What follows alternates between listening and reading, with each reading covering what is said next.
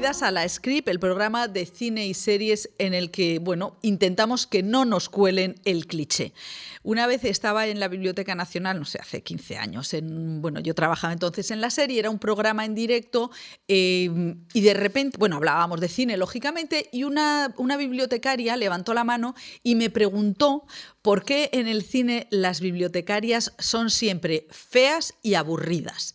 Claro, evidentemente yo no tengo la respuesta, pero es verdad. O sea, es uno de esos clichés que dices, no sé por qué está siempre es ese personaje gris que además también puede acabar muerta fácilmente sin que a nadie le extrañe. Bueno, pues hoy es el día de la visibilidad lésbica y entonces digo, bueno, bueno, lógicamente eh, hay plataformas aprovechan la manera de colocar eh, las películas y hay una que me parece muy, muy refrescante que se titula La amiga de mi amiga. Está en filming, se estrena mañana día 28 y es la ópera prima, es el primer largo de la directora Zaida Carmona, que también es la protagonista y es una historia eh, de idas de, de amigas eh, lesbianas, de idas y venidas, de amores, de dudas, eh, de vegetarianismo, de borracheras y de muchas películas de Eric Romer que estas, estas mujeres jóvenes ven y que de hecho la película sí que tiene ese tono ¿no? de mm, personajes secundarios que están llenos de dudas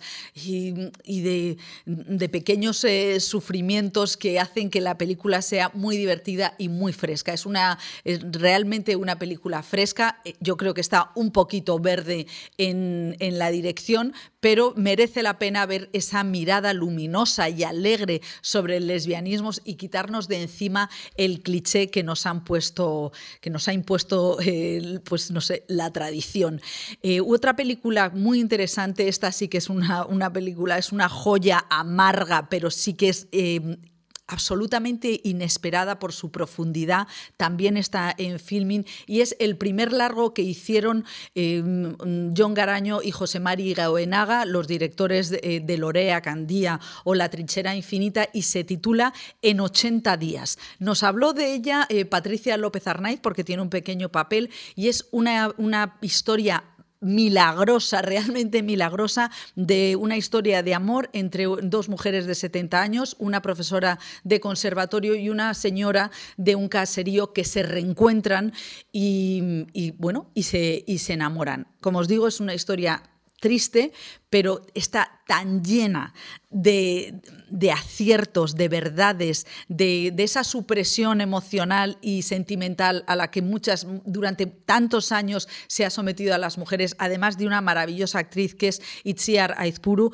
que realmente os la recomiendo en 80 días. Además, es una película de 2010. Podría haber estado, o sea, se ha pasado, ha quedado fuera del radar de tantas, de, tantos premios que, que me parece alucinante. Era del año, podía haber estado en la categoría en el año de Pa Negre, de la balada triste de trompeta. Podía haber aspirado a mejor guion, a mejor dirección novel eh, y Itziar Aizpuru algún tipo de, de, premio y sin embargo pasó desapercibida. Afortunadamente, Filming la tiene ahí en, en la recámara. O sea que vamos a empezar a apuntar a, mm, aquellas eh, historias ¿no? que nos cuentan, eh, que no nos cuentan clichés. Y ahora ya vamos con las entrevistas de hoy nos visita Elvira Lindo, que debuta en la dirección, y Alex García. Así que vamos con la script. Pues como os decíamos, tenemos con nosotros a Alex García. ¿Qué tal, Alex? Hola, muy buenas, ¿cómo estás? Alex, eh, yo estoy muy bien. Estoy, eh, Alex, eh, bueno, Alex, Alex, Alex, que nos habían dicho que venías en autocaravana hasta la Script, que está en, Fernández de la O de Madrid. ¿Cómo es eso? Eso no es posible, evidentemente. Lo que pasa es que como tengo, como la tengo, pues, pues a veces me desplazo con ella y para entrar, como vivo fuera, para entrar en Madrid, no puedo entrar en Madrid Centro, pero llego hasta Madrid con ella. ¿Y te dejan entrar en, hasta Madrid con ella? O sea, no, no. O sea, la dejas fuera hasta de Madrid. M30, por así decirlo. Lo aparco y luego ya accedo a una zona, pues, o, o, bicimat, o patinete, o lo que sea. Bueno, no vamos a abrir ese melón de, de bicimat, que estamos a un mes de las elecciones y no quiero, en fin, Hablemos de cine, ¿no? Que es lo que Hablemos de cine, que, que, es una pasión que, que compartimos. Estás, eh, bueno, mañana estrenas Fatum, Em, bueno, vamos a. explícanos un poco qué es Fatum, qué, es esta película que, os están viendo en las, en las cartelas eh, Luis Tosar, Elena Naya y a ti. Pues Fatum es, pues como su propio nombre indica, es destino. Y es una película que habla de, cómo los destinos inevitables de cada uno de los personajes protagonistas y sus elecciones les, les llevan a situaciones en la vida y a la gente que les rodea totalmente extremas, inesperadas y muy emocionales muy emocionales. Tú interpretas a un francotirador, a un policía nacional que es francotirador, eh, que se ve envuelto pues, con un niño enfermo y se ve envuelto en un, en una, en eh, no se llama? un, atraco con rehenes. Em, y ahí está Luis Tosar y, y, Elena Naya y se monta la de San Quintín, que no vamos a contar porque no vamos a contar. Es una película rodada en Coruña. El director es Juan Galiñanes, Galiñanes, eh, que es de la escuela, eh, de, esta escuela gallega del thriller, que es, tremenda, que bueno, mm, los de Rapa, eh, tantas películas que ha hecho Calparsoro también con Baca Films. ¿Qué está pasando en Galicia? ¿Cómo tú, tú que eres también de mar adentro, tú que eres canario, eh, ¿cómo, ¿cómo, ves este nuevo, bueno, este nuevo cine gallego? Lleva ya un tiempo, pero, pero tiene una voz propia. ¿Cómo, ¿Cómo lo veis desde la profesión los actores? Pues, pues Mira, es verdad que lo que me está viniendo ahora mismo es verdad que, que, existe este nuevo, por decirlo de alguna manera, este nuevo cine gallego, pero yo lo estoy viendo en todas las comunidades, porque, porque yo este año también estreno una película que rodamos en el País Vasco, pero rodando yo allí, otros compañeros estaban yendo a Bilbao para rodar también y, la sensación que tenían en el País Vasco es que eh, pues ahí estaba el, cine vasco eh, continuando creciendo, porque no es apareciendo ahora, no. pero, pero sí es verdad y y yo que soy canario, que, a la vez que hablamos de esto me dicen, madre mía, Canarias, cómo está con el cine, cómo está creciendo y cómo están apareciendo nuevos directores. O sea que realmente hay una, pues, un, un crecimiento imparable del cine a nivel nacional. Sí, descentralizado, ¿no? Sí, que me encanta y que, y que para mí, por suerte, como actor, lo estoy viviendo en cada una de las comunidades, porque he rodado hace, hace tres años en Canarias con Guillermo Ríos, un director de Tenerife, pues esta es con Juan Galiñanes, que es gallego, y estrenaremos Una vida no tan simple con con, con Félix Vizcarret, que es. Ah, es verdad que se ha presentado. Claro, bueno, eh, Navarra es una potencia porque es una comunidad, la comunidad foral tiene una fiscalidad eh, muy favorable y luego es que los navarros tienen, eh, son unas hormiguitas, o sea, son los reyes de la cooperativa y son como abejas tremendas. Estábamos, estábamos. En el nuevo cine gallego. En el nuevo cine gallego. Eh, pero fíjate, siempre surgen conversaciones aquí dentro con el equipo y entonces la primera era Alex va a venir en autocaravana y todos, oh, oh, God, pero ¿cómo se puede venir en autocaravana? Y la segunda digo, ¿no sorprende que Alex García sea canario? Y todos, ¿ah? ¿Que es canario? ¿Y tú por qué no tienes acento canario? Pues porque, pues por muchos motivos. Primero porque llevo más tiempo en Madrid que en Canarias ya. Eh, iba a decir desgraciadamente, pero no, porque cada decisión eh, me, ha, hecho llegar hasta aquí. Como Fatum, ¿no? ¿Tu Exactamente, sí. Eh, luego, porque lo primero que hice fue teatro, hice mucho teatro cuando los primeros años en Madrid y me despidieron más de una vez por el acento. Claro, era hace muchísimos años y el acento canario estaba muy estereotipado en un tipo de personajes que casi ni había, pero era como el surfero, el graciosito, el, pues en fin, cada comunidad con su acento y su arquetipo. Eh, entonces, en las obras que me cogían me decían, eh, bueno, eh, ¿te puedes quitar el acento? Y yo, ¿quitar el acento? Bueno, imagínate, 17 años tenía, 18, 19. Sí, no, tal. Al final, tras varios despidos... Qué fuerte, eso es tremendo, ¿eh? Sí, sí, sí, así era. Me lo tomé en serio. empecé con, con clases prácticamente diarias con pedagogos, con, con, Vicente Fuentes, que fue el que más me ayudó. Que... O sea, claro, tienes que ir a un logopeda para... Sí, sí, sí, y, y, yo trabajándolo cada día y también suma esto que mi padre es gallego, hablando de cine gallego, y mi madre, eh, aunque es nacida, es charnega, es nacida en, en Cartagena, pero criada en Barcelona. O sea que yo tengo un mix. Ah, o sea que tú eres un lagunero eh, con acentos, con muchos acentos, como un. Primera generación. Eres lagunero de primera generación. Sí, sí. Bueno, volvemos a Fatum, que es, una, es un thriller eh, maravilloso, es un thriller de mucha acción eh, y de mucha emoción. Y a mí hay una, aparte de que tiene ese sello mm, de, una acción muy, muy bien ensamblada, eh, a mí me, me, parece muy interesante los, los hombres que representa. ¿no? Antes que comentábamos, si es que las entrevistas teníamos que grabarlas desde el momento que entran por la puerta, porque es cuando empezamos a contar las cosas. Y entonces hablábamos de esos hombres que se están desmoronando, ¿no? O sea, em, ¿cómo, ¿qué está pasando con las masculinidades? O sea, tú estás en una generación en la que has empezado haciendo unos tíos de una sola pieza y ahora, eh, ¿cómo está? ¿Tú notas que hay una evolución en tus personajes, en los que te ofrecen? pues mira, sin ir más lejos, en este personaje de Fatum y en la propia película de Fatum eh, eh, le, dotan de una sensibilidad a los personajes masculinos protagonistas que yo es la primera vez que lo leo, la verdad, en, una peli con la acción que tiene Fatum, que estaría, estaría metida dentro de, pues diríamos, peli de acción, ¿no? Thriller o como lo quieras llamar. Eh, y sin embargo, yo cuando la leí en mitad de la película yo estaba llorando, es verdad que, que yo soy sensible, pero si, si, lees algo que no, que no, que no, pues no te emociona. Y yo cuando acabé de leer esta película eh, estaba sorprendido gratamente de una peli que podríamos llamar de machirulos hace unos años, eh, vemos que, que, diferentes tipos de hombres están enfrentándose a sí mismos de una manera eh, más honesta y más sensible. O sea que a tu respuesta, sí, absolutamente. Y tú como eh, ya fuera de, tus de tus personajes, fuera, eh, por ejemplo, los hombres de tu generación, ¿Cómo creéis eh, que estáis, eh, porque estáis viviendo un momento de mucha presión feminista? Bueno, tú eres el productor de Totem Loba de Verónica Echegui, que es un corto que, tiene una historia eh, de denuncia, ¿no? De cómo, hay tradiciones que persiguen, cazan a las mujeres. como generación, entre tus amigos, ¿cómo veis esta, cómo estáis viviendo este, este cuestionamiento de, vuestros, de los privilegios de los hombres? ¿Cómo lo estáis viviendo? Yo hablo por mí, porque, eh, porque para eso estoy yo aquí. Sí, no, es que además está mal formulada la pregunta, no, ¿cómo vives tú? Claro. Claro, y yo lo vivo naturalmente.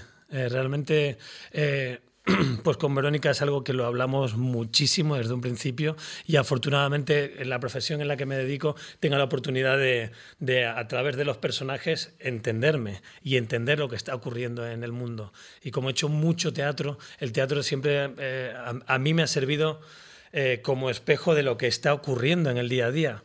Y, para mí es un proceso natural que empezó afortunadamente hace unos años y que lo que lo que podía parecer una moda por, por la explosión que hubo mediática, eh, se ha convertido en una realidad que, que ocurre orgánicamente, que, que es humanista eh, y a mí me, me emociona y, y, me alegra de que sea así. O sea, que tú, porque nos, en el feminismo necesitamos eh, hombres que hagan prosélitos, o sea, eh, como, claro, que, que, participen en la, en, en, en, la manifestación del cotidiana. Tú, claro, te digo lo de tu, tu generación porque yo a veces pienso, no estamos escuchando a lo mejor a los tíos de 38, 40 años. ¿Qué está, ¿En qué eh, hay, acaso una mirada subterránea de un poco de, sentirse em, demasiado cuestionados? Yo no. Tú no. Yo, eh, eh, depende de cada uno, no hiere quien quiere.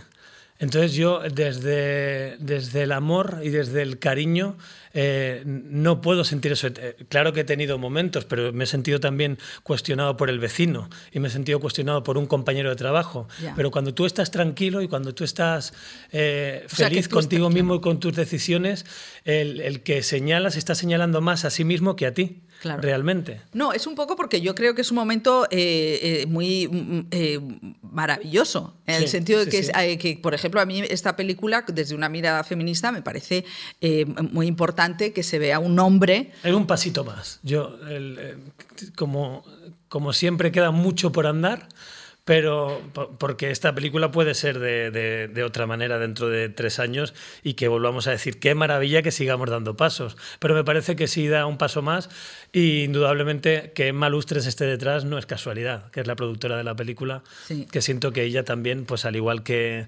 que, que todos nosotros, también está dando pasos y, y, ofrecerle esta película a Juan, eh, pues es porque Juan tenía esta sensibilidad que que como guionista a mí me parecía impresionante y desde el primer día que le conocí, que, que lo conocí en la prueba, eh, se lo dije. Digo, eh, me he emocionado leyendo una película en la que hay muchas pistolas y, tíos corriendo de un lado para otro. Y estoy absolutamente sorprendido y mira, se me vuelven a poner los pelos de punta ¿eh? Pues ante esto. y este es una película que yo... o sea, hay actores que lloran muy bien, como Kim Gutiérrez, ¿no? que, que ya te, le, te, le, encuentras y piensas que se va a echar a llorar, porque por las veces que le hemos visto llorar. y tú en yo creo que tú tienes un registro que, aquí está súper extremo, que es la contención. O sea, una contención emocional que nos, es como si fueras una olla a presión emocional. Eh, sí, el personaje yo no creo que eso sea una cualidad mía. Me alegra que me lo digas, porque yo soy más de soltarlo todo. Pero, pero sí es verdad que en este personaje eh, la contención era importantísima, porque, sobre todo porque cómo reaccionas, que no vamos a hacer spoiler, pero es ni haciendo spoiler eh, eh, romperíamos la película porque hay que verlo, ¿no? Es como que es tan fuerte donde pone el director y guionista a los personajes, está tan fuera de madre y de nuestro día a día y de nuestra imaginación, incluso mía como actor, que, había que hacer un trabajo de contención porque después del primer evento, que digamos es llega al atraco con la preocupación de que su hijo eh, se encuentra mal, después de ese primer evento, todo lo que va ocurriendo después dices, Además, como actor, a la hora de hacer el, análisis, dices, ¿cómo reaccionas? Claro. ¿Cómo sumas y sigues sumando y todo va peor y cada vez muchísimo peor con temas más que frágiles para un ser humano y más para un padre? Que llega un momento que cuando llegas al final, eh, yo necesité llorar. Yo cuando la vi el primer día, también, ¿Ah, también lo hice cuando leí el guion, pero cuando acabó la proyección de la película, yo estaba, pero eh, soltaba lágrimas de liberación de madre mía lo que acabo de ver y hasta dónde puede llegar el ser humano también. Sí, porque es verdad que es, es factible. O sea, está el destino, pero también está lo, lo, imaginable. Antes has dicho que habías hecho casting. Sí. ¿Tú sigues haciendo casting? Pues a veces sí, a veces no. ¿Y cómo es un casting a Alex García? Pues como un casting a, a mi primo de, de, Cuenca, vamos, es un casting más, llegas allí y, te has aprendido un texto y, lo dices con todo el arte. ¡Ostras! Sí, sí, sí. Hombre, el, eh, lo entiendo. Sobre todo lo, entiendo en, en, este caso. Siempre lo entiendo, la verdad. Eh, si, el, si, el, director necesita eh, ver cómo estás, porque vamos cambiando a día, diariamente cambia una persona, un ser ah, humano y en consecuencia un actor. No es lo mismo lo que yo puedo haber hecho en esta película que quién soy yo hoy, claro. con todos los cambios que, que, voy eligiendo en mi día a día para bien. O sea, es una cata. Es una. Es, Como si te muerden un poco. Sí, sí. Bueno, es eh, la mordida me parece demasiado, no sé. Ah, no, es que me estaba acordando de Self Tape, que es una, una serie de, que, que eh, hablamos de ella, de unas, eh, de unas adolescentes eh, catalanas que estuvieron en la serie eh, Las Pulseras Rojas y que, y que bueno, se ve un poco como a la gente muy joven la tratan como ganado, como el paso de las series a la profesión, al ese, de ese primer éxito al otro es tan duro que yo me quedé como diciendo, no, no lo haría jamás. Me, viene, es un encuentro. O sea, ah, un buen casting es un encuentro realmente, porque es el encuentro de de un director como es Juan, que, había escrito un personaje, se lo había imaginado de una manera, y llega, llego yo, eh, que, tengo una mochila distinta a, otro, y, y, empiezo a darle voz a ese personaje que ha escrito y a lo mejor lo que él ha visto en una película mía no tiene nada que ver con lo que está sintiendo conmigo en directo.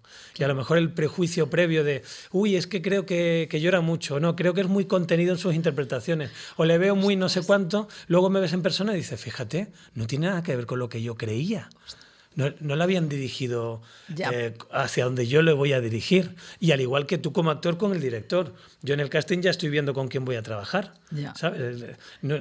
es que la palabra casting está muy choteada. Eh, no me parece muy buena palabra. ¿Y qué palabra utilizas tú? Ahora, ahora tienen un truco para hacerte casting que lo llaman sesión de trabajo. Ah, es un, no llaman ni prueba. Cuando nos quieren hacer casting a los actores ahora, a los que, pues, pues en mi caso, que llevo trabajando mucho tiempo, dicen, no, les gustaría nada, un encuentro de trabajo. Y luego puedes hacer un encuentro de trabajo y dicen, no, que al final se ha decantado por otro encuentro de trabajo. Digo, vamos, eso era un casting. ¿Y tú ahora cómo te ves? Em, si echas la vista atrás, ¿cómo ves a aquel Alex del Fatum ese, el momento en el que te, subes el avión para venirte a, Madrid? Bueno, a Madrid, claro, tú te viniste a Madrid. ¿Cómo, ¿Cómo ves a ese Alex de ese momento? ese, eh, ese, encuentro de trabajo, ¿cómo le verías a él? Pues, pues veo un niño cargado de ilusiones, inocente, eh, bastante perdido, eh, pero, pero perdido alegremente. O sea, es verdad que, que Seale estaba perdido en la alegría. Y nada mejor que perderse en la alegría. Para encontrarse luego es mucho mejor que perderse en la tristeza, es realmente. Es verdad, es un, un, arranque necesario, ¿no? Sí. Y, y, bueno, lo veo abierto y abierto a la vida porque gracias a, gracias a cómo, cómo he sido, cómo somos cada uno, eh, eso me ha, me ha, traído hasta aquí, con, con, lo bueno y con lo malo, pero siempre con un, con un aprendizaje, ¿no? Con, en, en, cada, en cada casting eh, o, encuentro de trabajo que, que, me ha puesto la vida, eh, siempre he buscado aprender y recuerdo, mira, hay una etapa que, que un amigo mío, que es ingeniero, industrial. ¿Amigo de La Laguna? Amigo de, de aquí, del Colegio Mayor. Sí, ah, ¿Tú viniste a un colegio yo mayor? Yo vine a un colegio mayor, al Jiménez de Cisneros. ¿Y qué decía tu amigo? Eh, mi amigo decía, pero bueno, y cuando te dicen que no, en los castings siempre estaba pensando sobre la profesión, le explotaba la cabeza a un ingeniero todo lo que ocurría en nuestra profesión. Cuando te dicen que no, pero te dicen por qué. ¿Por qué no te han cogido? Claro. ¿Te dan alguna pista para la...? Digo, no, no, que va, te dicen que no y, te, y, a veces ni te enteras, Dani. Daniel se llama. Daniel es un ser maravilloso. Y me decía, ¿y tú le preguntas qué has hecho mal? Y yo, no, no, es que luego no hay comunicación. Pero no tienes un repre, sí. ¿Y por qué no le preguntas a tu repre que te digan que has hecho mal? Bueno, un feedback en las entrevistas de trabajo. Ahora te, las empresas guay te ponen un feedback. Sí, pues lo empecé a hacer. ¿De verdad? Sí. Y entonces cuando algo salía, o sea, todo con, con medida y con límite siempre, porque hay veces que tú lo sabes, pero hay otras veces que uno cree que lo ha hecho bien y, ah, y, yo he preguntado, oye, ¿qué te han dicho? Y ya el repre, como los repres nos, no, a veces nos sobrecuidan, no, no, que todo bien, no, no, quiero que me digas la verdad, quiero ah, que me digas realmente claro. qué es lo que te ha dicho en una palabra y muy sutilmente que sabes tú y que, y que, y que muchas veces no me cuentas. Y entonces me decían, eh, pues no, quedar muy niño, que, que, que, que te ven blando, que, el, el, acento, a veces todavía y habiéndomelo trabajado, decían, es que a veces con lo del acento te, te escuchan raro. Y a mí eso me ha ayudado un montón, porque al final es, eh, tienes que hacer un personaje, el personaje tiene que ser de una determinada manera, que te digan lo que quieren. Y no tanto misterio. Bueno, tanto... pero es que yo creo que tu amigo Dani tiene razón. O sea, sí. porque esa falta de transparencia yo creo que, que tiene que causar mucho dolor. O sea, que es, es una incertidumbre que, que te que pierde. ¿cómo, ¿Cómo vives con eso? Porque todos estamos sometidos a juicio, pero vosotros muchísimo Hmm. más. Y esto de la, la, eterna segunda opción, todos pasamos etapas. Yo tuve mi etapa de eterna segunda opción, de el eterno finalista. Ah, sí. De, ay, le has gustado mucho, pero... O, o, o, o ya te decían que tú, tú, tú, y luego no eras. O sea, hay, hay, etapas de todos los colores en esta profesión, pero como en cualquier otra, porque seguro que, bueno, claro. que el panadero eh, pues con los panes, pues ahora le traen una harina, luego otra, y luego ahora se ha puesto de moda el pan, eh, bueno, pan pero de masa sí madre. Que, luego eh, el... Me decían, sí que a veces en las entrevistas me dicen que, eh, que una cosa que falta en las escuelas es precisamente el control eh, o el taller de, del no. Porque yo creo que eso es una... Eh, bueno, eh, Inés París, la directora de cine, decía que, el, que su vida era, era como, como esquiar, de aquí a aquí, de aquí a aquí. Y luego hablaban de los emprendedores, que dice, pues más, la gente del cine todo el día está con el no. Sí. Entonces, eh, ¿tú cómo gestionas o cómo has aprendido a gestionar? ¿Quién te ha ayudado a gestionar el no? Pues el no, pues te toca gestionártelo tú solito, claro. Eh, pues para, para, mí ha sido, no ha sido lo más complicado. ¿eh? ¿Ah, no? Yo creo que lo más complicado es gestionar emocionalmente eh, lo, lo, que es un set de rodaje. Que llegas a un lugar en el que hay 80 personas muchas veces eh, y cuando te toca hacer un prota están poniendo en ti eh, muchas energías eh, son 80 personas que uno a lo mejor acaba de tener un accidente con el coche, el otro tiene a alguien en el hospital, eh, el otro está feliz y va a ser papá y el otro eh, está cansado de la profesión. Y, es verdad que cuando estás actor, como nosotros ahora en esta entrevista, pues aquí son seis personas, pero en un set de ocho. O, ocho. pues imagínate, pues son energías que están de alguna manera focalizándose en, en ti. Y eso no nos enseñan a, a gestionarlo, no te enseñan a cuidarte de cuando llegas a un set de rodaje que te priorices, que te alimentes bien, que duermas tus horas. Ah, cosas tan básicas como eso. Claro. Claro, claro, porque uno entra en hay que trabajar, hay que hacerlo bien y de repente llevas dos meses eh, saliendo de trabajar y, estudiando las separatas que te han llegado a última hora, acostándote... Las separatas son como los, los guiones... Eh, los cambios de guion que se hacen sobre la marcha, que, que, ya hoy en día es eso, que se hacen sobre la marcha en, en una producción. Por lo cual tú a lo mejor estás rodando un lunes y puede ser que ese mismo lunes te den un nuevo guion porque ha cambiado la escena para el día siguiente. Entonces ese día acabas tarde, acabas a la una de la mañana eh, o, a las tres cuando hemos rodado de noche y tienes que estudiártelo el día siguiente nuevamente porque han decidido cambiarlo y tú lo haces como algo natural, en lugar de decir no o a lo mejor al día siguiente. O sea, te pones esa responsabilidad, que yo entiendo que a veces los rodajes eh, son así porque puedes estar rodando en el País Vasco y está lloviendo todo el rato y tú estás viendo que está ocurriendo y que no es que alguien haya hecho mal su trabajo. Entonces, hay muchas circunstancias que puede cambiar un rodaje y no es que no es hacer no es hacerte la estrella, sino priorizarte, decir, vale, esto es así, pues yo voy a hacer lo que pueda, pero no ponerte la presión y la caña de me tengo que aprender esto bien y tengo que interpretarlo bien porque ahí es donde sufren los actores, donde yo he sufrido en algún momento, ¿no? De, que luego llegas a la escena y no sale bien y te vas a casa eh, sintiendo que has hecho mal el trabajo. Y muchas veces es como, no, no se podía hacer de otra manera. Estábamos al lado de un colegio, los niños Había gritaban gritos, claro. y, y, y, O sea, que esa sensación, claro, es que esa sensación, no, no vemos cuando estáis, os están enfocando, no vemos lo que hay alrededor. Perdona, porque es que el teléfono creo que me ha pitado. ¿Te has dejado tú el teléfono? Pero lo tenía en, en avión. Esto es un jamón. Esto, Esto en un set es un jamón, lo sabes, ¿no? ¿Es un jamón? Sí. Cuando suena el teléfono de alguien. Se está rodando y suena el teléfono, es un jamón. A mí me ha pasado una vez. ¿Aquí también? Aquí también. pues, bueno, pero ah, invito a jamón eh, a la salida. Una tapita. Exactamente, no me fastidies, que siempre estoy a final de mes. ¿Tú has dado jamón? ¿Pero es literal en los rodajes? Yo una vez en, Tierra de Lobos. En Tierra de Lobos, sí, sí. Me pasó una vez y yo estaba en esa época, estaba muy pesado con que no sonaran los móviles y me sonó a mí. Y entonces prediqué con el ejemplo. ¿Y, compraste el jamón? Traje el jamón. Ostras, pero luego hay que traer al cortador. No, el camión de eléctricos eh, tenían, tenían allí todo preparado. Había un eléctrico que lo cortaba estupendamente. Entonces subieron. Eh, en la parte de atrás está el camión que tiene esta especie de báscula, de báscula no, de, elevador.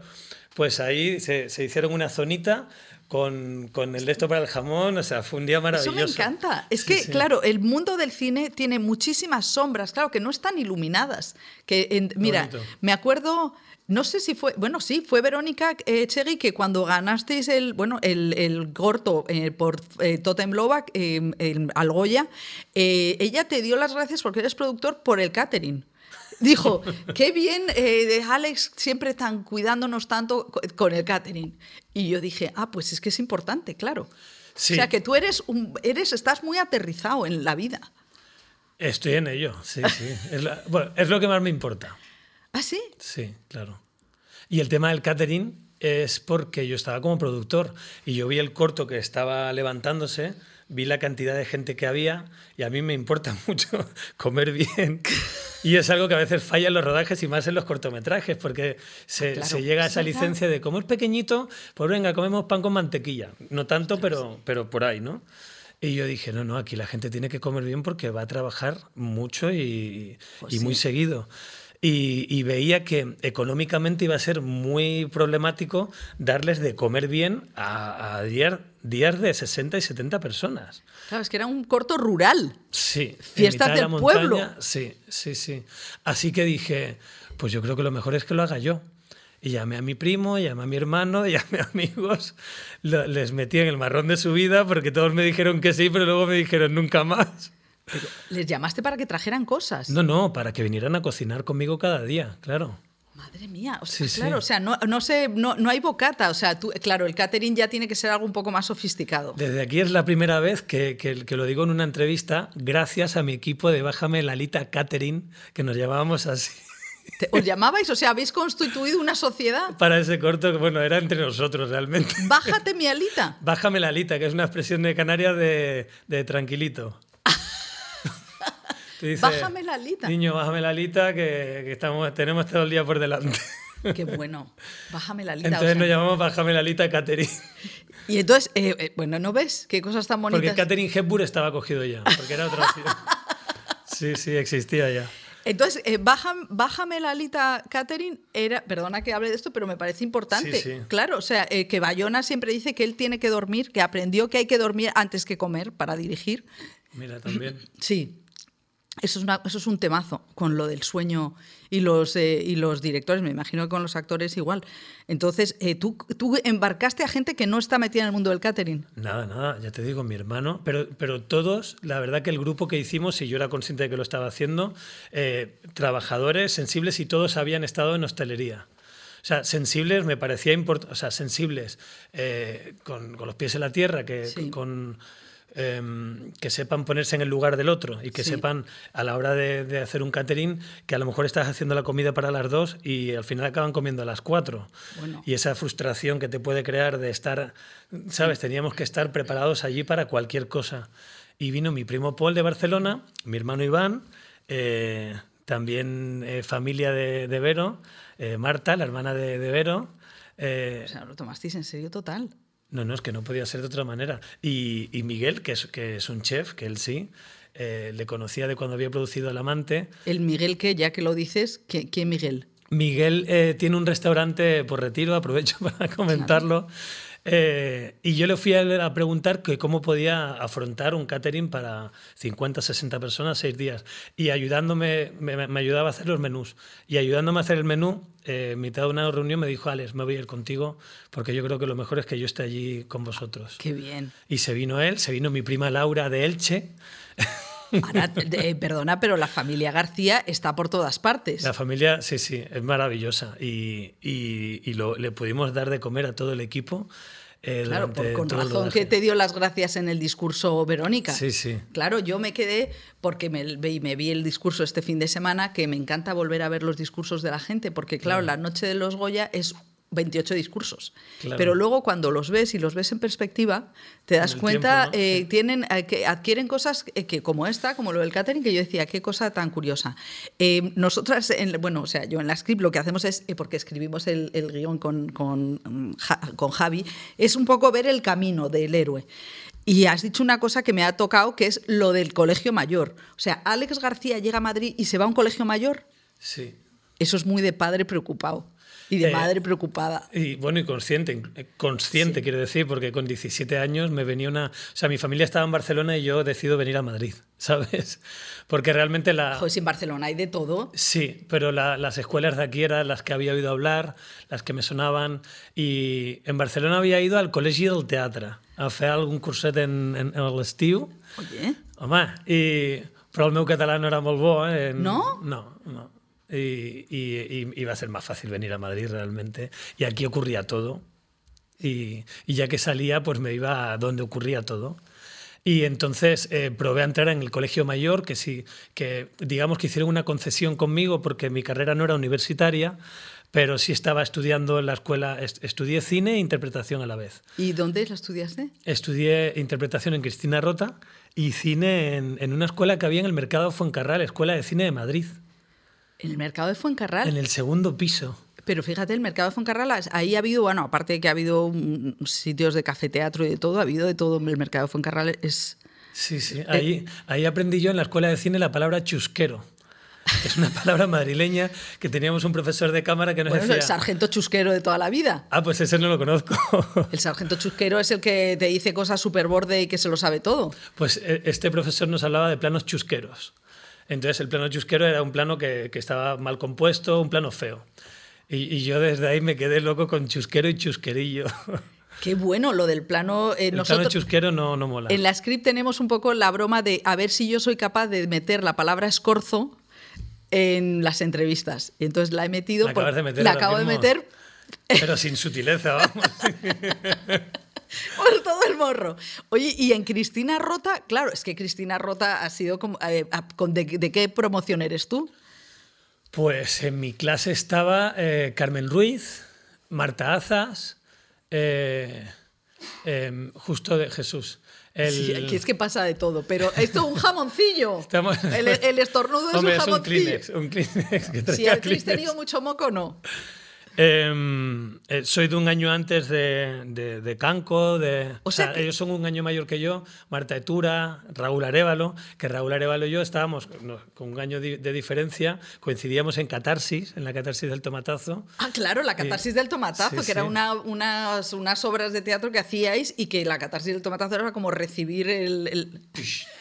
Sí, sí, ahí tú planteabas tu sketch. Hombre, era una maravilla, porque tú imagínate a un chaval de 18 años que tenga la oportunidad de, de crear lo que le apetezca sin censura y enfrentarse a un público, bueno, ofrecérselo a un público, mejor dicho. Era enfrentarse porque a veces los tomatazos dolían. ¿Eran reales? Sí, hombre, tanto. Y cuando venían amigos tuyos, más dolían. Pero bueno. la gente iba a tirarte el tomatazo realmente. Ostras. No, era, era terapia de choque, porque el miedo ese de enfrentarte a, a, contar algo tuyo, a, a, O sea, ¿lo escribíais? Sí, sí. O sea, ¿tú escribías tu propia obra? Existían, eh, existía la obra, o sea, la parte teatral de la catarsis del tomatazo. O sea, yo lo he visto en los carteles, pero reconozco que no he ido. Pues es un cabaret em, en, el que hay, en el que hay espectáculo eh, y hay una parte que son los números en los que lo saben, que los alumnos de la escuela plantean, el espectador lo sabe todo, entonces lo, mira con mucho cariño, yo creo. Eh, yo hace tiempo que no voy, pero yo sentía cariño realmente.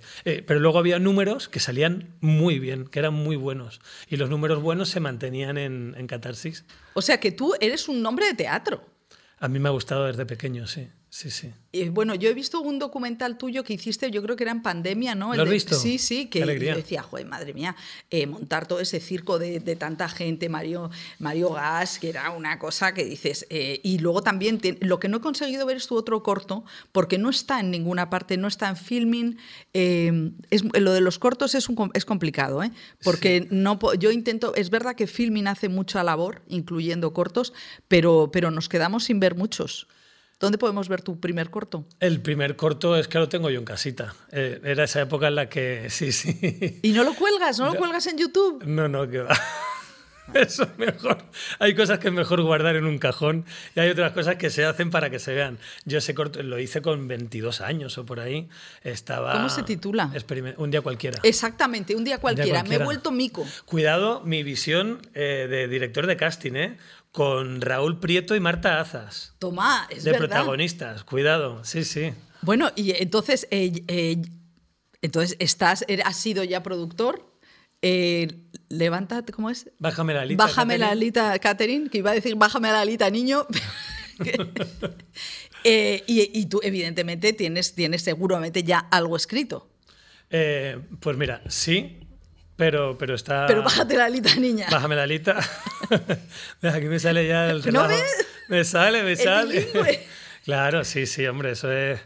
Además son, son años preciosos los que, los que yo tengo, los que recuerdo en, en Tenerife, sí, sí, frente al mar, buceando. Bueno, tú sabes que es lagunera también eh, Tony Acosta. Tony, claro, claro. Tony, y yo nos conocimos en, en un curso que impartió Joel Angelino actor de Fresa y Chocolate, en, creo que fue en el Orfeo La Paz, en La Laguna. Yo tendría pues 15 años, algo así. Pero bueno, eh, ahí, coincidimos Tony y yo. no, yo lo, lo, lo, que sí me sigue sorprendiendo de mi infancia es lo claro que tenía eh, que quería ser actor. Porque con 15 años que yo me fuera a hacer cursos de teatro, que me metiera en, la, en lo del teatro del colegio lo entiendo más, porque al final los dicharacheros acaban encima del, del, escenario del colegio, ¿no? Pero que más allá del colegio yo me fuera a hacer cursos y buscara, me metía en cursos de malabares, de circo, con los zancos. Yo me hacía unos zancos, iba por la laguna con los zancos ahí mis padres detrás de mí que no se partiera la Eso, tus padres eh, mal rato, ¿no? al principio, luego bien, pero mal rato. ¿Cómo fue ese momento de me voy a Madrid?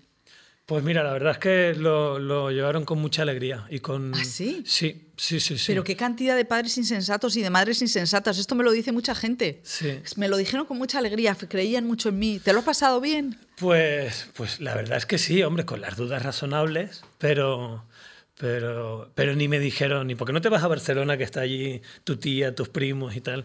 No, no, eh, no hubo ninguna duda. Es verdad que como llevaba desde, desde tanto tiempo atrás, desde pequeñito, que no paraba de hacer cosas y presentaba galas, yo ya allí con 16 años y con 15 años, eh, me metía en carnavales, lo hacía todo, era como crónica de, de una alegría anunciada.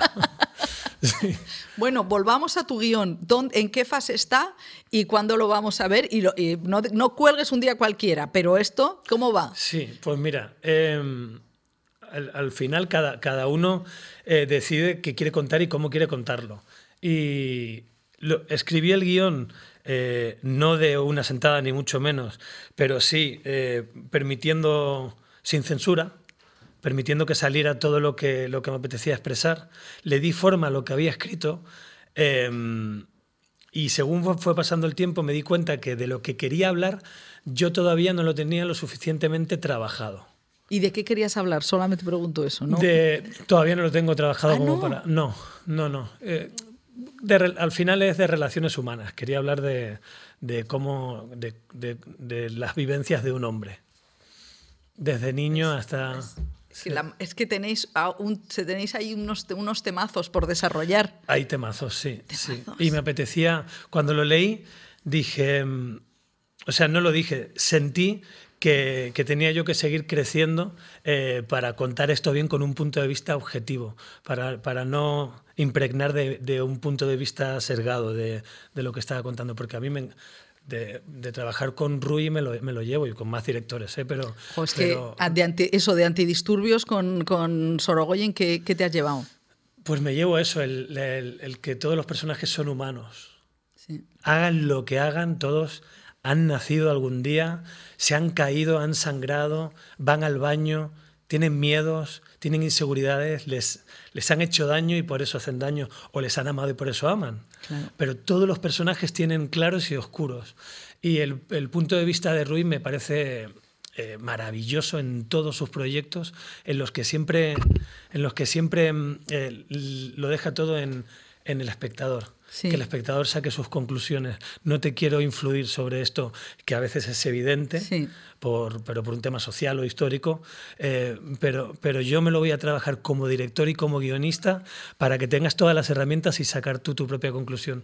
Y a mí eso me parece que es fundamental para, para mí como actor y a la hora de contar historias, para contarlas también. Bueno, Alex, eh, esto es la parte uno de esta entrevista que seguirá cuando estrenes lo siguiente, porque eh, tenemos aquí muchísima tela que, mucha tela que cortar. De momento tenéis que ver Fatum. Y, y, muchas gracias, porque es que eh, te has, has, hablado catalán y has hablado canario, pero, pero bien. Con el acento. Y si te vienes allí, mira, la próxima entrevista la hacemos en Tenerife, que yo creo que les va a gustar a todos, no. a todo tu equipo. Madre mía. Hablamos con mi gente allí de Canarias y seguro, si no, tengo un amigo que nos pone un, un, un chiringuito o algo así, y nos habla de comer bien. Hombre, de comer bien en Canarias te lo aseguro. No, no, Canarias es Conozco chef y, bueno, cualquier madre, padre, amigo de, de los de Tenerife nos haría unas papas arrugadas, unas costillas con papas, unos garbanzos, te lleva a comer unas arepitas, ¿qué te digo yo? Una carne mechada, eh, un potaje de berros o un pescadito, una vieja buena, eh, un cherne. Me, estoy volviendo, me estoy, vete ya, me estoy, eh, tenemos un café frío aquí. Con mojito verde, mojadita ahí la papa, eso está buenísimo. Bueno, muchísimas gracias, qué, qué barbaridad, qué exhibición de, de, ti mismo, que no, te, no, no, me lo esperaba, no decíamos que no parecía canario, pues toma Canarias. Hombre, más que hay. Pues muchas gracias Alex y seguimos en la script. A ti. Y seguimos en la script eh, hablando de cine con Elvira Lindo. ¿Qué tal, Elvira? ¿Qué tal? Muy bien, muy contenta de estar en este programa que yo veo un montón. Ah, sí, jo, muchas gracias. Bueno, sí, sí. Elvira Lindo, que es un, bueno, una grandísima escritora, una grandísima guionista, porque he eh, contado 13, 13 eh, guiones desde el primer, eh, la primera noche de mi vida. Claro, el problema que tiene de hacer muchas cosas es que eh, yo no acababa de estar en ningún grupo, entonces no se me consideraba guionista por hacer otras cosas, ¿sabes? Eh, claro, creadora. Y mañana estrena Alguien que cuide de mí que es eh, bueno tu primera película como, como directora con Daniela Fegerman, es una codirección y que se presentó en el Festival de Málaga y, vi la rueda de prensa en la que además, bueno, exactamente lo que tú dices, ¿no? que tú haces tantas cosas que esta es tu, tu entrada en la dirección a los 60 años. Sí, bueno, ya me habían ofrecido, ¿Ah, porque claro, eh, eh, yo la primera película que fue la primera noche de mi vida, que se llevó, era el primer festival de Málaga. Es verdad. Y muchos empezábamos. O sea, que ahí, eh, para empezar, el director, Miguel, Albaladejo, en fin, que mucha gente empezaba ahí y se llevó el premio del público y dos o tres premios más y, tal, ¿no? Entonces, pues, mm, no sé, fue una cosa casual, que yo, yo era guionista ya de televisión y esto de hacer para el cine era mi sueño, pero era una cosa casual, porque yo también quería escribir libros. Y entonces hace mucho tiempo que empecé a hacer guiones para el cine. Pero ya te digo que al hacer tantas cosas, pues yo misma me doy cuenta de lo difícil que, es tener una idea de, de, quién soy yo o de si soy una persona poco seria que brujulea por distintos ambientes. ¿no? O sea, a ellos se les llama renacentistas y tú eres, te llamas persona poco seria. hay algo de eso, hay algo de eso también, hay algo de, de una necesidad de encasillarte. Date cuenta que yo empecé con el humor y con libros para niños y jóvenes, ¿no? Entonces, pues yo creo que he tenido todas las papeletas para que me dijeran muchas veces, no, no a fregar, como se decían las mujeres en ah, los coches, pero sí que me dijeran mm, a tus zapatos, ¿no? Que a tus cosas. Bueno, pero ese, eh, cuando escribiendo el, el, guion de alguien que cuide de mí, que, em, decides que va a ser una película y no una novela? Eh, cuando escribo el relato son tantas las imágenes que se me vienen que yo eh, enseguida pensé, esto puede ser una película, pero cuando no lo tengo claro, pienso, si consigo dinero es eh, una película y si no lo consigo es una novela. ¿Así de práctico? Yo, yo creo que sí, pero así de práctico se lo he oído, se lo escuché alguna vez a Woody Allen también. O sea, que a él decía que él decía que tenía mucha vocación de novelista y de escritor, pero como le iban dando dinero para hacer películas, ahora ya no, como le iban dando dinero para hacer películas, optaba por hacer películas. Bueno, yo creo que soy más novelista, pero si de repente veo una historia, para mí es muy visual y, encuentro dinero, pues me lanzo a ello. Pues aquí estamos. Estamos alguien que cuide de mí, que es una historia de familiar de tres, eh, tres mujeres, tres generaciones, Maui Mira, eh, Emma Suárez y Aura Garrido, que es mm, intérpretes. Em, es, es, una historia de, la familia y, el éxito. Eh, mm, ¿Qué, tiene? ¿Qué tiene estas dos variables que, funcionan tan bien? A mí me interesa mucho porque ahora hay un discurso Ah, ahora hay mucho discurso para todo, ¿no? Todo... Eso está bien, es verdad. Ahora hay teorías para todo. Hay teorías para todo y todo tiene que ir refrendado con un discurso. Pero ¿qué ocurre en la realidad? Que es otra cosa completamente diferente, ¿no? Yo escucho con atención estos discursos que, que a la gente le parecen todos iguales, que son los de agradecimiento de los premios. Eh, si tú te colocas en tu casa, puedes decir, son todos iguales, van a darle las gracias a su familia. Y ahora a eso se ha añadido las gracias a todas aquellas compañeras que no han ganado el premio. Eh, es, una cosa... es, Lo comparto con vosotras. lo comparto con vosotras, sois y tal. Y, de alguna manera está bien porque, o sea, quiere decir, las otras seguramente son tan buenas actrices como tú y el, y el premio, pues es una cosa también azarosa. A lo mejor te han votado te lo mereces del todo, a lo mejor te han votado más amigos a ti, o sea, mm, todo esto es azaroso. Pero sí que es verdad que yo creo que se quiere dar una impresión de que hay una especie de no competencia entre compañeros y sobre todo compañeras. Es decir, como que las mujeres tenemos la obligación, además de otras muchas cosas, de mm, hablar bien, ser inteligentes, escribir bien o lo que sea, además de muchas otras cosas, eh, no sentir esas cosas de la competencia, el que quieres que el premio sea para ti y entonces la sororidad está por encima de todo, ¿no? Está por encima de todo y todo esto. Claro, yo hay cosas como que no me creo. O sea, tú lo que quieres es el premio para ti. Porque para eso te has presentado, para eso te ha costado tantísimo trabajo y eso no quiere decir que sea un desdoro para tus compañeras, que no las quieras, que no las admires, etc. Pero eh, creo que en ese aspecto, pues el discurso, digamos, académico sobre lo que tiene que ser una mujer ha vencido en ese aspecto. Entonces se ha añadido esa especie de bueno, a mí no me importa, hubiera preferido que te lo llevaras tú. No, tú quieres para ti. Eh, o sea, eso es así y es así porque te hacen ilusión los premios, porque si no, eh, no, no estaríamos en esto. Entonces, el éxito y el fracaso son dos cosas que lamentablemente nos acompañan a todos los que hacemos oficios públicos. No quiere decir, son dos palabras muy raras que no significan todo, no, no. o sea, y hay veces van mezcladas. Pero es cierto que en estos oficios tan expuestos tenemos momentos mm, en los que nos sentimos recompensados y otros en los que nos entra una gran melancolía. Bueno, es, eh, me parece muy sincero, porque es verdad que, que, en las mujeres eh, vas un poco cercenada tu derecho al disfrutar de tu ambición. Exactamente. Que eso es. Eh, eh, y a que el papel me lo den a mí, no se lo den a otra. Porque lo quiero yo. Sí, pero, pero... Sí, o sea que es quizá... No, eso me parece una reflexión muy interesante porque incluso, por ejemplo, en el tema de lo trans, ¿por qué no se habla de los hombres? Eh, eh, cómo se les afecta a ellos eh, lo trans, ¿no? Que haya personas que transicionan hacia ese... No, no, todo es una carga sobre el carácter de las mujeres, ¿no? Sobre estamos por encima de todo, nosotras podemos acordar y no discutir, yo no sé dónde se ha leído, o sea, somos parte de la naturaleza humana. No, sé, Totalmente, no sé dónde viene el catecismo. Sí, es un poco como lo de em, aquello de que decían cuando éramos pequeñas de el día de la madre dar todo eh, y no pedir nada y cosas así. ¿no? Lo, veo, lo veo un poco, de alguna manera, un poco religioso, ¿no?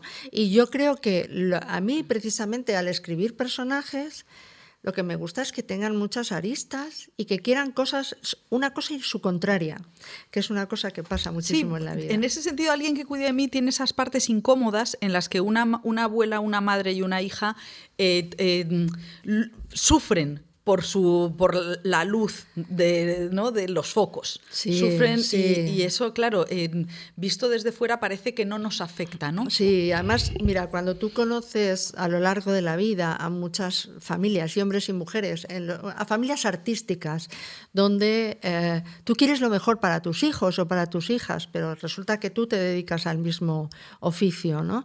Eh, hay que no sé, hay que, sobre todo lo, e, ese tipo de padre genio que robaba mm, toda la atención de los demás, generalmente creaba hijos desgraciados, mm. porque no encontraban su espacio para respirar. Yo creo que en, mi casa, que somos, mm, mi marido escribe, yo, yo también escribo, procuramos que nuestros hijos tengan su espacio para brillar. ¿Tus hijos escriben? Bueno, eh, el, cada uno se ha buscado la forma de... De crear. De, bueno, el mayor se dedica a los derechos de propiedad intelectual, es una forma también de estar en este mundo. El siguiente es diseñador gráfico y, está eh, de alguna manera en este mundo. El tercero es músico y, ha escrito un libro bastante bueno. Y la cuarta es traductora. O sea, todos tienen algo que ver con las palabras y la creación y todo esto. Pero eh, dentro de su espacio hay que dejarles o sea, que tengan autoestima, que brillen, que tú te echas un poco para atrás, mm. todo eso, porque si no, es un desastre. Si no, el, todo el espacio, eh, tú vas a un sitio, te hacen caso a ti, te dan la mesa a ti. A mí me pasaba también cuando empecé a estar con Antonio, pues era como yo me quedaba para atrás, la gente a veces no te saludaba a ti. Claro. Entonces, pues eh, hay que, en, estas cosas hay que ser muy cuidadoso y dejar mucho espacio a los demás. Bueno, decía eh, a Lauda Ruiz de Azúa cuando le dieron el premio El Goya a Mejor Dirección Nobel, eh, bueno, que, que, le pedía perdón a su familia porque todo el mundo le había preguntado si era su caso. Entonces, claro, los que creáis y habláis de las familias tenéis este, este tema. vienes de San Jordi, vas a tener feria del libro, mañana estrenas esta película. Mm, ¿Qué diferencias encuentras en, esto ahora que tú estás en la primera línea de, la promoción de la película, no como cuando contabas en Málaga que de, como guionista te preguntaban, ¿y usted qué hace? Y usted me, dijeron, ¿y tú qué haces aquí si eres guionista? Es verdad que los guionistas no pueden entrar ni en el rodaje. ¿Cómo has encontrado este mundo del, cine? En, eh, tratando, o sea, ¿cómo te tratan como artista en este mundo del cine? Bueno, eh, dentro de la propia película, yo al principio pues entré con mucho despiste, porque además hay gente que había trabajado ya, y entonces yo tenía que entender mi, posición, tenía que entender la psicología, las relaciones cruzadas que había, las es como una obra, ¿no? Una, una, obra de poner eh, eh, alicatar y tal, una película. Si el albañil se lleva bien con el carpintero, o sea, y entonces entender todos los oficios y, bueno, y, y, tratar de responder a todas las preguntas. Estaba con Daniela, yo le iba preguntando muchas cosas estos ya han trabajado juntos, estos, eh, bueno, se llevan bien, se llevan mal, tal. O sea, muchas cosas personales y, que son muy importantes y muchas cosas de... Entonces, le podemos decir o le podemos exigir o todas esas cosas. Eso fue como un, máster de una semana. Qué delicado, ¿no? Sí, o sea, un máster de una semana. Y a partir de ahí empecé yo también a tomar decisiones. O sea, ya, ya decir, si me han convencido para que esté aquí, porque yo no quería para nada, si me han convencido para que esté aquí, tengo que mandar.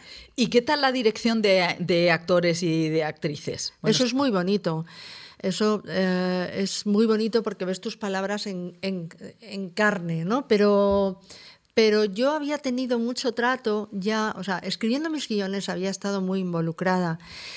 Y de hecho yo conservo amistades, pues, eh, y amistades no, amistad, eh, pues con Javier Cámara, con Adriana ah, Ozores, con, o sea, eh, que son para mí amigos del alma y los, y, los tengo de, de, que empezar la amistad con una experiencia cinematográfica. Bueno, Javier Cámara y yo nos, nos inventamos La vida inesperada. ah, La vida inesperada, sí. la de Nueva York. En Adriana, pues yo, yo quería que fuera la madre de Manolito por encima de todo. Es maravillosa. Es Adriana es una, es una, actriz que susurra de una manera impresionante. O sea, es una ira susurrante que te, que te, que te conmueve. Y, por ejemplo, eh, tú que estás acostumbrada a la crítica, ¿cómo te ha parecido la crítica cinematográfica? ¿Te va a hacer la crítica Bollero?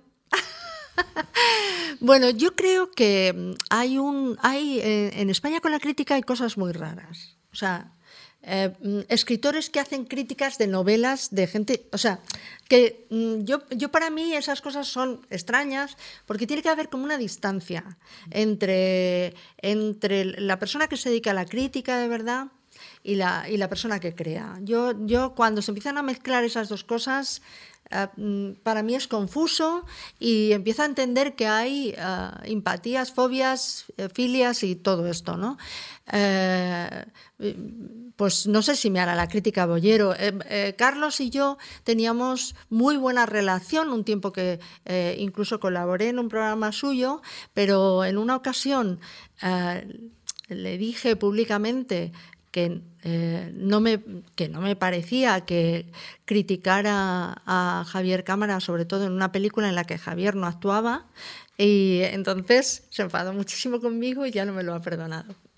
Oye, estoy diciendo una cosa que no había dicho nunca. Pero, en fin, es así. Si él me quiere hacer la crítica, pues supongo que influirá esa especie de enfado que tiene conmigo influirá inevitablemente. O sea, cuando si mm, eh, yo creo que, que en ciertos periódicos, cuando un eh, crítico tiene algo clarísimamente en contra de una persona, no es la persona más adecuada para hacer la crítica. Pero en España se sobrepasan mucho esos límites. Bueno, sí, aquí se produce, está la figura del crítico personaje, ¿no? Que es un poco, bueno, mm. de hecho a Bollero a veces le han cuestionado porque, porque habla mal de Almodóvar, más que que le gusten o no sus películas. Claro, o sea, yo el Parece que se convierte en un espectáculo, ¿no? A ver qué dice esta persona. De... Y claro, yo ahora, eh, al hacer la película, sí que es verdad, tú no puedes ir lloriqueando diciendo, ah, cuánto me ha costado hacer esta película.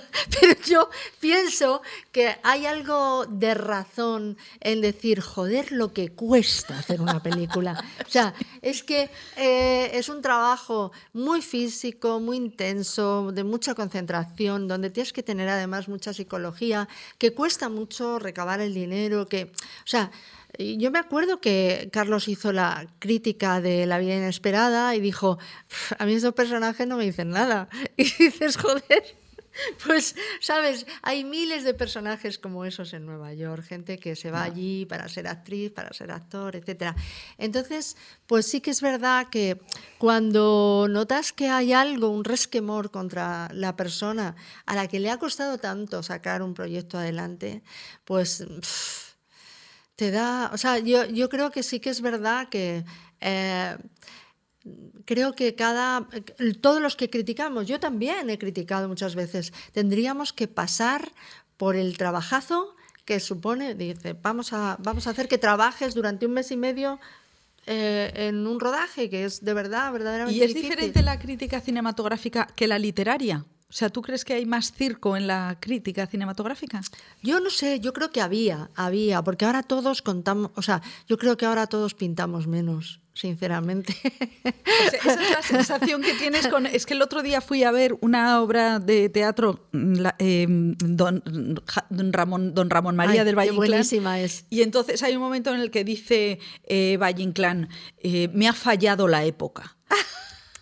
Yo a veces lo he pensado. Eso, y, digo, esta época qué confusa, ¿no? Y yo pensaba, joder, pues si le ha fallado la época, que claro, el cambio de siglo. Eh, ¿Tú cómo te encuentras a en esta A mí me ha fallado la época algunas veces. O sea, yo, por ejemplo, ahora van a reeditar libros míos, o sea, siempre se han reeditado, pero con portadas nuevas y tal, para ponerlos en funcionamiento en una época en la que pintan más que cuando yo los escribí. Yo, por ejemplo, eh, tengo una novela que está muy basada en mi propia vida, mujer, joven, trabajadora en la radio con un niño de tres años, etc. Cuando yo saqué esa novela, no sé, hace 20 años, eh, cualquier hombre veía en una novela, en la portada, una madre con un niño y hacía atrás, atrás, o sea, era completamente refractario eso, ¿sabes? Eh, si yo sacaba la regla, eh, que un personaje tiene la regla, me decía, bueno, y fulanita, parece que está haciendo un anuncio del Tampax, cosas así que aparecían en las críticas, entonces de repente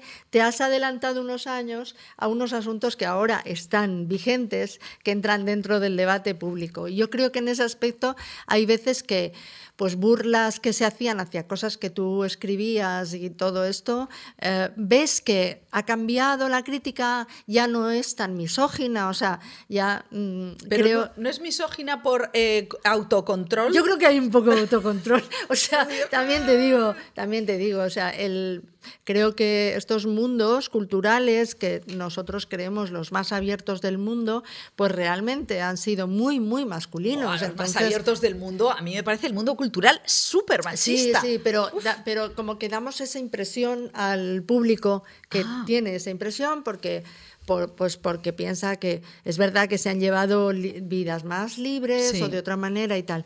Pero es muy chocante y es contradictorio porque luego ha sido un mundo muy masculino eh, muy masculino el mundo de los técnicos cinematográficos, el, mundo de, todo, o sea, era mayoritariamente masculino. Y en cuanto a la, en cuanto a la literatura, pues también había un canon eh, tremendamente masculino que afortunadamente creo que, que se está, o sea, que se nota muchísimo que se está rompiendo.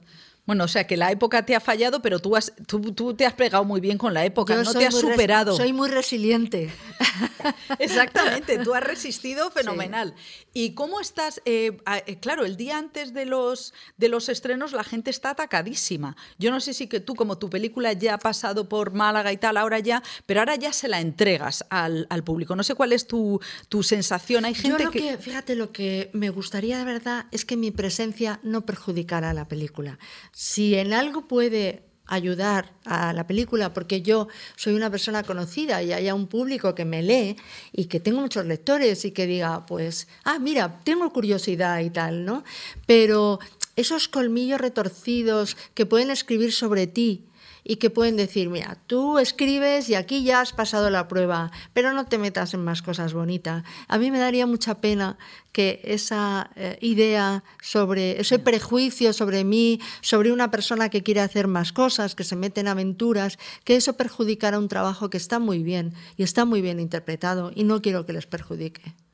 No, eh, claro, ¿cómo les va a perjudicar? Me adelanto, esto me estoy adelantando. Estás adelantándote, o sea, te dan ganas de ponerte en una cheslong y empezar una terapia. Sí, es que sí, voy a acabar necesitando una terapia. Pero bueno, este todavía no lo has hecho.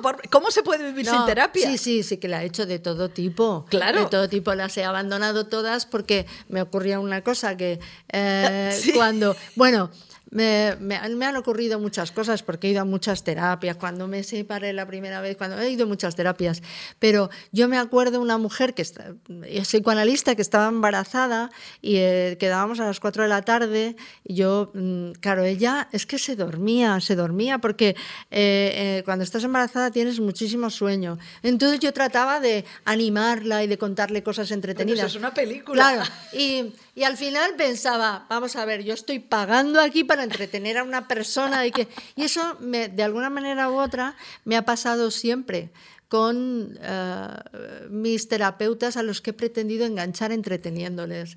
Y eso eh, eso, eso es una tontería, porque estoy pagando. Pero es una deformación profesional terrible. Totalmente. Y entonces hay alguno que te digo que se enganchó conmigo. En serio, o sea, de, decir, bueno, quiero, ya es que quiero dejarlo, porque yo también, yo me aburro de hablar de mí. Empiezo a hablar de mis padres, de no sé qué. Entonces, pues en alguna ocasión mm, decía, bueno, yo ya, esto es que no me viene bien, porque no sé qué. Yo pensaba, en vez de lo que me estoy gastando aquí, me lo gasto en los zapatos, eh, tal. Y, dejaba aquello y notaba la notaba la resistencia. Me, alguna vez me escribían y me decían, bueno, yo creo que no has acabado, que tienes que... Entonces no sabía si era, no has acabado, sigues como una puta cabra o no has, no has acabado porque, joder, porque lo, que lo pasábamos muy bien. Ah, lo pas, claro. O sea, que es que tú has sido, en realidad tenías... No... Yo temo muchísimo aburrir a los demás. No nací para aburrir a los demás. Mis padres me pusieron ese papel desde que nací. Oye, eso es súper interesante, que mucha gente que, que, se le da bien la comunicación, o sea, los creadores, es que en su casa también tenían esa, ese, esa situación de un poquito de, bufón o de, intermediario. Bueno, sí, yo de, eh, imagínate, de cuatro hermanos la pequeña, yo esto ya lo he escrito, pero no exactamente deseada.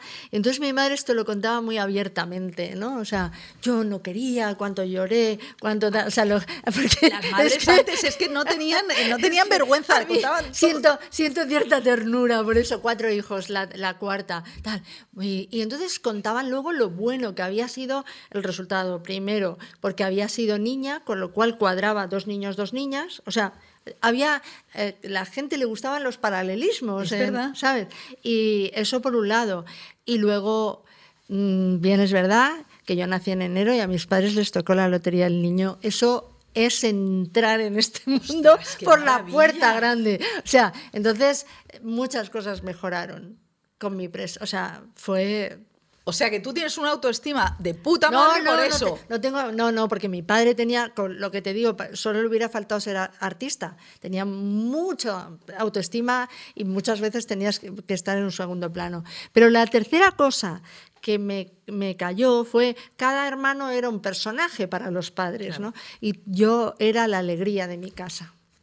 Bueno, esta es mi alegría. Entonces imagínate qué peso toda la vida cuando tienes ganas de llorar, cuando eh, algo no te sale mal, cuando yo a mi padre le, ocultaba mucho. Eh, mi madre no porque murió muy joven, pero yo a mi padre le ocultaba mucho todo lo que salía sobre mí, pero él era como un detective y miraba todo y tenía toda una carpeta con todas las cosas que salían, hasta las fotos de los crucigramas donde salía mi ¿Ah, nombre. sí? Todo, todo, todo. Y yo sentía mucho peso con eso. Y si recibía una mala crítica o algo así, sentía mucha pena por él, más que por mí. Por él, por, por, porque, no sé, de- creo que le hacía muy desgraciado. Todas las, eh, claro, no, es que me parece muy, mm, yo creo que todos nos sentimos reconocidos en eso que dices, ¿no? De, de sentir que tu papel hace que tengas que estar comportándote con tus hermanos de determinada manera. sí. Y un amigo mío, Juan Zavala, siempre dice que lo- se nos, estamos fosilizados en nuestra relación. Totalmente. Con- Yo estoy con mis hermanos y estoy seria y es como, ¿y estás seria? O sea, ¿Y qué pasa, y entonces, pues digo, pues es verdad. Mm, No, voy a volver a mi papel original. Bueno, esta película también es un poco eso, ¿no? Mm, de, sí. de- de romper los papeles, que todas las familias en algún momento hay que romper los papeles y que nos cuesta tantísimo. Sí, sí, sí, yo alguna vez lo he roto y he pedido que me, o sea, que me ampararan. Pero yo creo que si realmente eh, yo ah, voy a decir una cosa buena sobre mí. Eh, creo que soy perspicaz Me para. encanta porque das tus propios titulares. Los eliges. No, he dado titulares a veces, de verdad, que menos mal que no existían las redes, porque, pero yo por hacer bromas y he soltado muchas barbaridades, pero porque he sido humorista. Eh, em, no, no sé qué, qué te estaba diciendo, ya se me ha ido. El, ¿Ves? Era algo que... es- Sobre ti. Ah, sí, voy a decir algo bueno sobre mí.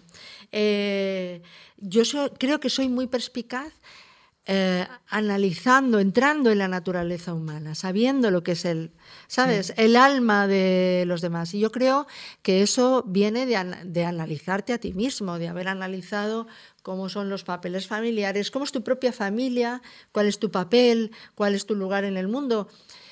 ¿Cuáles son los sentimientos? No, no solo los buenos, sino eso que te decía yo. Ah, es que ya no tenemos envidia, ya no tenemos celos, los celos han desaparecido porque siempre son patológicos. Los, o sea, Sí, entonces, cuando tú entras de verdad, con sinceridad, a analizar la naturaleza humana, te das cuenta de que eso no ha desaparecido nunca, que está. Tenemos competitividad a veces con gente de nuestra propia familia. Si, por ejemplo, a ti te olvidan y no olvidan eh, a tu hija, parece muy triste, pero sientes celos también. Claro, no, no, es que eso es, es verdad que además a las mujeres se nos impone mucho esa eh, magnanimidad que, que cansa. Claro, y esta cosa de, oye, oye, que así te alegrarás por tu hija, estarás contentísima por tu hija, ¿no? Y, y ya te quedas, que te dan ganas de Decir, "No". no, quiero que me hagan un poco, o sea, estoy olvidada, no me dan papeles, no me da-". y ese tipo de cosas, ¿no? Que eh, hubiera sido a lo mejor diferente, imagínate la película con una familia de escritores, yo creo que hubiera sido más como todo más por debajo, ¿sabes? Ostras, Eh, sí. yo creo que ahí... ¿Y sí, por sí. qué decidiste actrices y no escritores? Ah, me hace mucho más gracia, o sea, toda esa cosa expresiva, en algún momento lo puedes convertir en teatral y Sí. es, sabes que... no, y eh, además tiene teatral, tiene a la gaviota, sí, tiene sí, a Chekhov, que siempre Sí, es... sí, es retorcido, de, o sea, Er- todos los celos y todas estas cosas retorcido de otra manera. Eh, y, y a- y además, bueno, pues teníamos ahí a Chekhov iluminando el camino. Sí, que la verdad es que qué autor tan triste. Ya, pero al mismo tiempo tan... Es devastador. Eh, sí, pero al mismo tiempo tan, eh, no sé, tan, tan perspicaz Sí. para saber qué es lo que, para ver a esa mujer actriz que ha tenido muchos éxitos y de repente se hace mayor y no sabe cómo, cómo hacer, cómo, no sé, cómo lidiar con eso. ¿no? No, es, es, eh, eh, vamos, fíjate, yo echo de menos que Emma Suárez no sea más protagonista.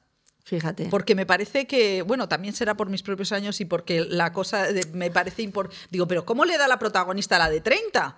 ¿Cómo le hace eso? Bueno, está bastante, yo creo que está bastante igualado. Además, Emma, con tantísima personalidad como Emma tiene. es maravillosa. Sí, la- eh, es como que cuando sale eh, inunda la pantalla, ¿no? Entonces, yo eh, también había una pretensión, ah, ahora que se habla tanto de la maternidad, de que, la, de que se supiera que la maternidad es un oficio a muy largo plazo. O sea, quiero decir que, Qué bueno, sí. que, que las madres de 60 años también seguimos siendo madres. No puedes estar hablando de la lactancia. O sea, ya, ahí hay un, ahí hay una, un, estás tirando una piedra a las pesa, a las madres pesadas de la lactancia. Bueno, no es que esa piedra y no lo lance como una piedra así, sino que hice como cuando sí, en el río que hace para, para que tuviera su réplica, ¿no? Pero yo creo que sentirse muy herido porque se hable eh, de una generación me parece ridículo. O sea, eh, han cambiado mucho las cosas. Eh, en la película hay tres generaciones. la que representa a Maui, que aunque fuera una actriz, tiene a su hija que vive su juventud en los 80 y todas las jóvenes en aquella época quisimos romper con lo que habían sido nuestras madres. Muchas mujeres que ¿Qué quiere ser? Lo que no es mamá. Lo que no quiero ser como mamá, ¿no? Entonces, luego ya vienen eh, las siguientes, ¿no?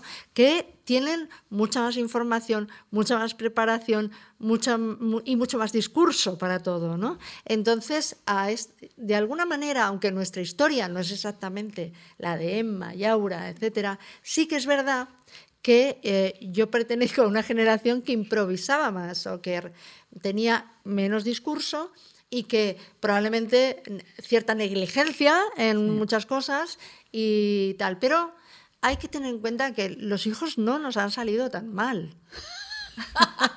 o sea, que después, ¿sabes? Está muy bien Eres una máquina de hacer titulares.